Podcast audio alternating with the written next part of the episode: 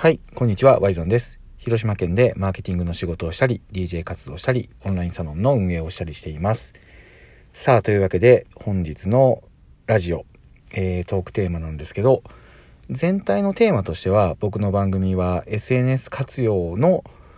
参考になるようなトークというテーマでやってるんですけど、今ですね、ラジオトーク側のキャンペーンとして、音声配信を始めようというような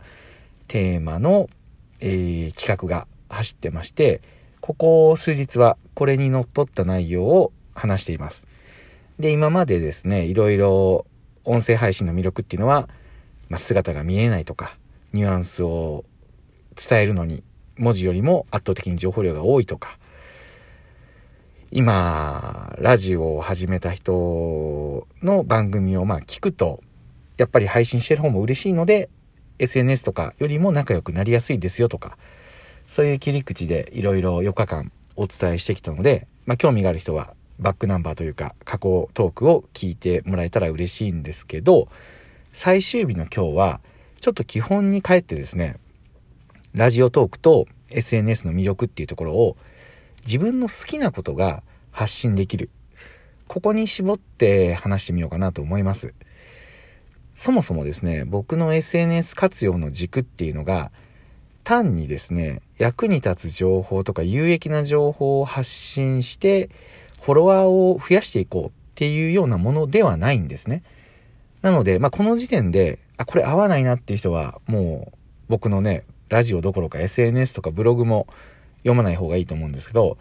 僕がやっぱり考えているのは、あの、役に立つことよりも、あの、意味がある発信者になりたいなというふうに常々思ってるんですよね。というのが、やっぱり役に立つ情報って、もちろんそこを突き詰めていくと反応は得やすいとは思うんですけど、それ、役に立つ情報を求めて集めたフォロワーを作っていっても、まあ、なかなかしんどいなというように周りや自分自身の経験から見てるとすごく感じてるんですよね。ここはね、あの何を信じるかっていうところも大きく関わってくると思うので、何の目的を SNS に置くかっていうのは、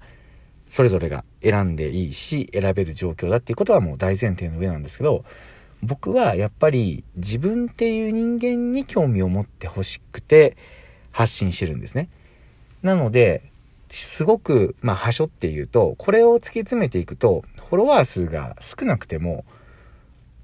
いろいろ仕掛けることとか、まあね、これ、ニュアンスは難しいけど、まあ、ここはもう、あの、誤解を恐れずにズバッと言っておくと、まあ、ビジネスもしやすい。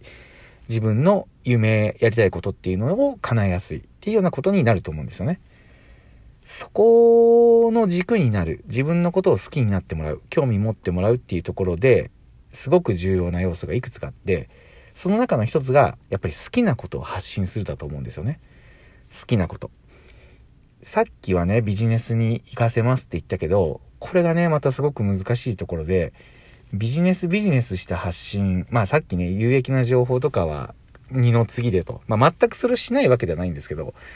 僕の場合はそれよりもやっぱ好きなこととか、えー、自分が興味持ってるものとか、自分がやりたいことに挑戦するとか、そういう自分の人生を丸ごと見せて興味を持ってもらうと。ただ、自分の人生丸ごとに需要なんてのは、そもそも、ここがすごくね、伝えにくいんですけど、そもそもそれだけだと需要がないので、その中で自分ができることっていうのをうまくミックスして伝えていくのが大事ですよっていうね、話なんですよね。それが僕にとって、えー、フックが SNS だとか、そういうことになってくるんですね。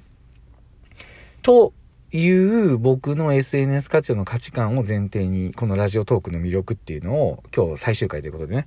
まあ、あのテーマが最終回ね。別に僕のラジオが最終回っていうわけじゃないんですけど、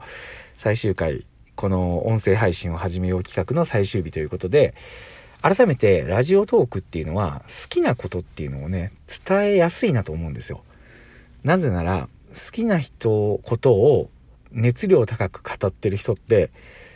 気持ち悪いからなんですよね。この気持ち悪さがすごくいいんですよ。オタクって話すとどんどんどんどんのめり込んでいくじゃないですか。僕もねそれこそ YouTube でももクロを話すチャンネルしてるんですけどももクロの魅力を語ってるとついつい感極まってガチ泣きしてしまうこととかあるんですよねまあ旗から見たら気持ち悪いですよねけどそれがやっぱり刺さる人には刺さるし人の心を動かすことになるんですよ。それぐらいオタク気質の人がもう自分がのめり込んだことを夢中になって話してる姿ってある種ですね、まあ、諸刃というか刺さる人には刺さる。そして僕はそれでいいと思うんですよね。全員に好かれるとかっていうのは目指してもしょうがないのでかといって別に尖ったね人を傷つける発信をわざわざしようとは思わないのでであればやっぱり好きなことを熱量高く話すっていうことはすごく今からの時代に求められるコンテンツになるんじゃないかなと思うんですよね。まあ、よく言うとこでいくと、これから AI 社会になっていくっていうところなんですけど、AI と競合しない。好きなことを熱量高く話すことは AI と競合しない。ただ有益な情報とか時事ネタとかノウハウを共有するっていうのは多分 AI でできちゃうと。好きなことを自分がどう思ってるかとかって正解がないじゃないですか。そういうものを語れた方がいいと思うんですよ。全部そっちにね、まあ僕が SNS をコンテンツにしたものを作ってるように、全てをそっちに振り切れっていうわけじゃないけど、ただ会社員とかはもう自分の仕事があって、えー、お給料が発生するポイントもあるわけですから、是非ね、そういった人ほどラジオトークで自分の趣味とか好きなこととか、やりたいことにもう振り切っていっても、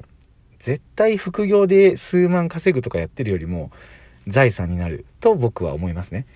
それがラジオは合ってるツール。だと思います。はい、以上を踏まえてですね、今日はここからは僕が大好きな、えー、ちびまる子ちゃんについて語りたいと思います。で、ちびまる子ちゃんといえば、さくらももこさんが、あのー、乳がんのため、えー、他界されたのが2018年の8月。えー、日付は確か15日だったんですけど、僕らが知らされたのが確かね、26とかそれぐらい月末だったと。えー、マスコミ発表があったのがそれぐらいだったと記憶してるんですけど、まあ、ぶっちゃけ僕未だに立ち直れてないんですよね。すごく思い出すんですよ、今でも。今でも思い出します。忘れることなんて多分できないだろうなと。で、なぜね、今これを話そうと思ったかというと、ブログはこれ別途書いたので、もしよかったらブログを URL 概要欄に貼っとくので、もしね、あの、気になったら読んでくれたらすごく嬉しいんですけど、志村けんさんがね、あのー、昨日亡くなったという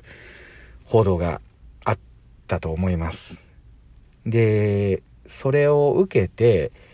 これはね、あのー、決して批判しているわけではないんで、ちょっとそこ正確にね、まあこういうのも伝えるのも音声ってすごく便利だと思うんですけど、志村けんさんが亡くなられた時に、まあ、やっぱりすごくツイッターにそのことが溢れてるんですよね。で、みんな悲しんでるし、えー、みんな思い出に浸ってるし、